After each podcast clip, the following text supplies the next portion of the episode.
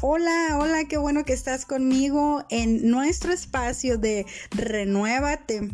Este espacio donde a través de la palabra renovamos nuestros pensamientos y a través de esta bendita palabra podemos encontrar el consejo oportuno para nuestra vida. En esta ocasión quiero hablarte de este tema que impactó mi vida y ha llamado mucho mi atención porque yo misma lo he tenido que vivir en algunas ocasiones. Y el tema de hoy se llama fe de autorrenuncia. Sí, autorrenuncia o autonegación, como tú lo quieras llamar. Y hablar de autorrenuncia no puede pasar de mi mente el pensar en Abraham, Abraham, el hombre que tuvo el hijo de la promesa. Aquel hombre al que Dios le había prometido un hijo y luego se lo pidió en sacrificio. Y Abraham en esa fe de autorrenuncia prepara a su hijo, lo lleva al altar y está dispuesto a sacrificarlo.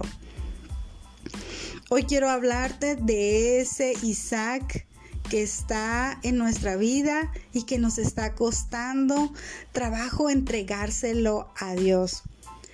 Te quiero hablar a través de la palabra en Mateo 16, 24 acerca de este tema algo que impacta mi vida diariamente porque Jesús hablando con sus discípulos siempre fue claro, fue específico. No era tan general como lo era con las demás personas.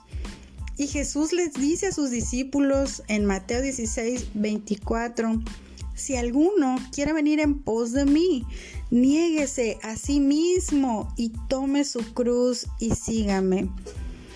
El sacrificio que Jesús estaba eh, profetizando, porque él mismo cargaría su cruz que lo llevaría a un, a un lugar de dolor, de llanto, de despojo. Él, él lo estaba anunciando.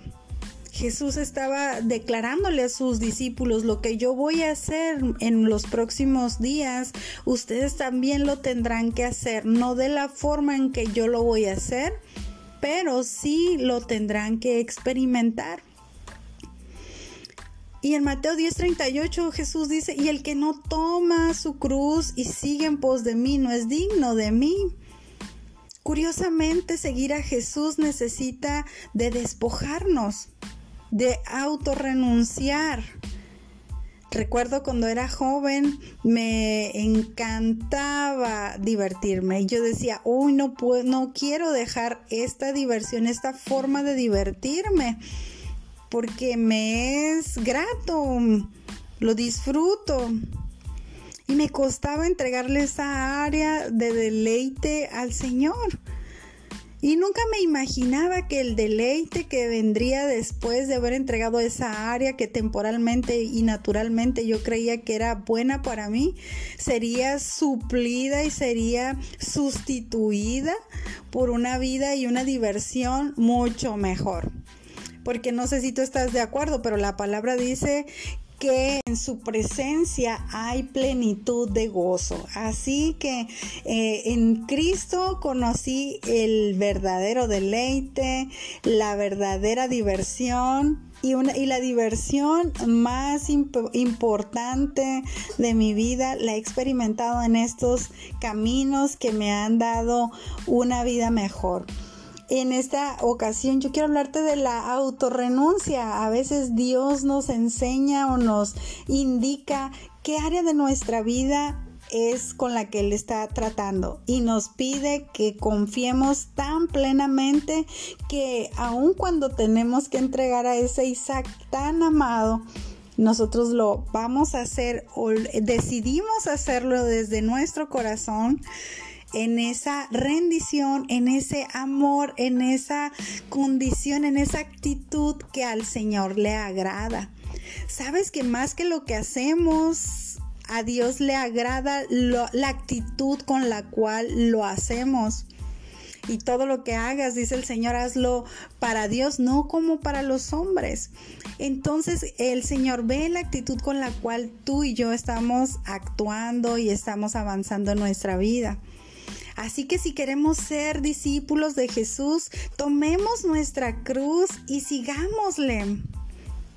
Despojémonos de todo peso, de todo aquello que nos agobia. De nada estemos afligidos, porque cuando hay aflicción en nuestra vida, quizás hay aflicción en tu corazón, en tu mente. Pero si te despojas de la aflicción, vendrá algo que se implante dentro de ti que no sufrirás la ausencia de la aflicción, sino que experimentarás el gozo de la salvación. Tomar nuestra cruz y seguir a Cristo requiere de autorrenuncia, porque es negarme a mí misma, a mí misma, a mí misma. Y muchas veces yo misma puedo ser el obstáculo más grande para seguir a Jesús, porque quizá dentro de mi corazón hay deseos que van en contra de los deseos de nuestro Salvador, de nuestro Señor. Jesús dice en la palabra, el que haya su vida la perderá y el que pierde su vida por causa de mí la hallará. Eso significa que el que pierde su vida no la está perdiendo para siempre, porque a veces pensamos que perder nuestra vida en lo natural es renunciar a lo que quiero, lo que me gusta. Pero no, Jesús piensa y habla en una forma espiritual. Y a veces nuestra mente natural es confundida. Así que hoy yo te invito a pensar de manera espiritual y no del tanto natural. Entonces cuando Jesús nos está diciendo que el que pierda su vida la va a salvar, esto habla acerca de algo que revela una importante verdad espiritual. Pues aquellos que viven una vida de, facilidades, de confort, de, de que buscan la aceptación de todas las personas del mundo, ellos nunca van a encontrar la vida eterna porque nunca centrarán su vida en agradar a, a la persona ideal, a la persona más importante, a la persona idónea. Porque Jesús, porque nuestro Dios es esa persona a quien debemos agradar. Es a Él a quien debemos seguir, es a Él a quien debemos imitar, es a Él al que debemos perseguir en cada momento y en cada situación de nuestra vida. Hoy te invito a que desarrolles en ti esa fe de autorrenuncia. ¿Y qué te está pidiendo Dios? Quizá Dios te está pidiendo esa ansiedad, quizá Dios te está pidiendo ese temor, quizá Dios te está pidiendo esa aflicción, esa, esa incertidumbre. Quizá el Señor te está pidiendo ese afán por el cual estás desesperada o desesperado. Quizá el Señor te dice, sabes qué, dame esa necesidad que estás sufriendo porque yo la puedo suplir. Quizá el Señor te dice, no trabajes tanto, no te no te desgastes tanto, porque realmente el que nos esforcemos demasiado y en extremo por algo, también viene a a causarle aflicción a la vida de la persona. Yo no sé qué es lo que te está pidiendo Dios. Dame el control de tus hijos, dame el control de tu matrimonio, dame el control de tus estudios, dame el control de esa adicción, de ese problema que estás enfrentando, de esa situación. Dame el control de tus enemigos. Dame ese control, porque muchas veces queremos ser controladores y dominantes y eso provoca aflicción.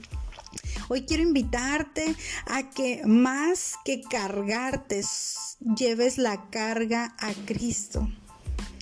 Y, en la palabra el Señor nos enseña que si nosotros queremos ir en pos de Jesús, necesitamos negarnos a nosotros mismos.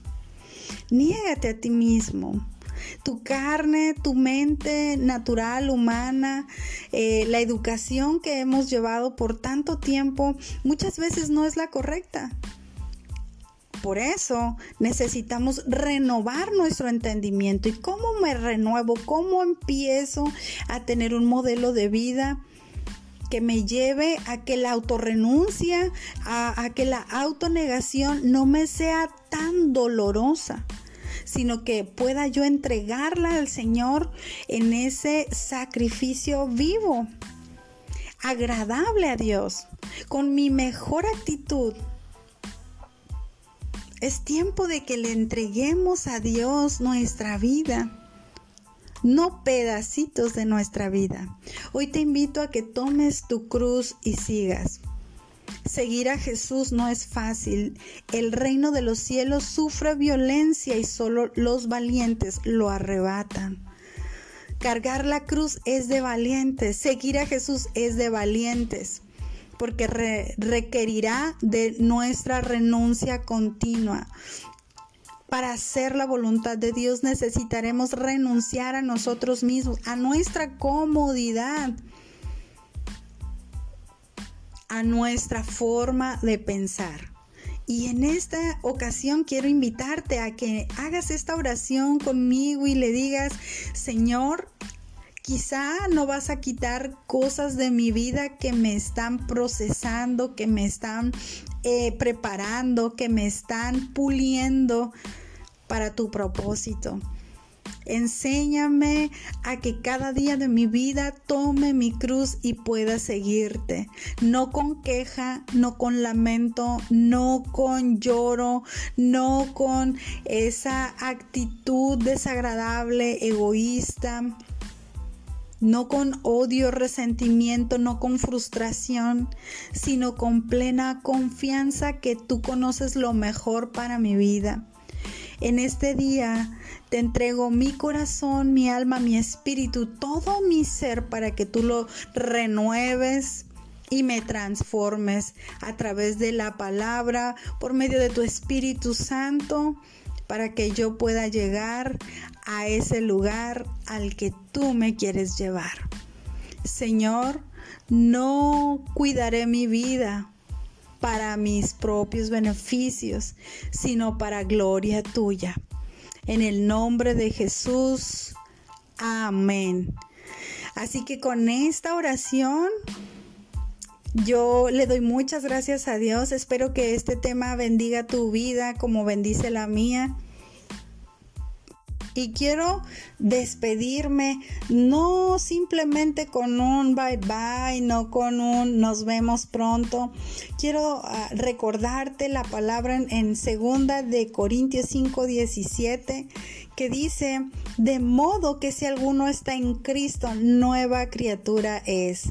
Las cosas viejas pasaron y aquí todas son hechas nuevas todos los días podemos vivir esa, esa renovación.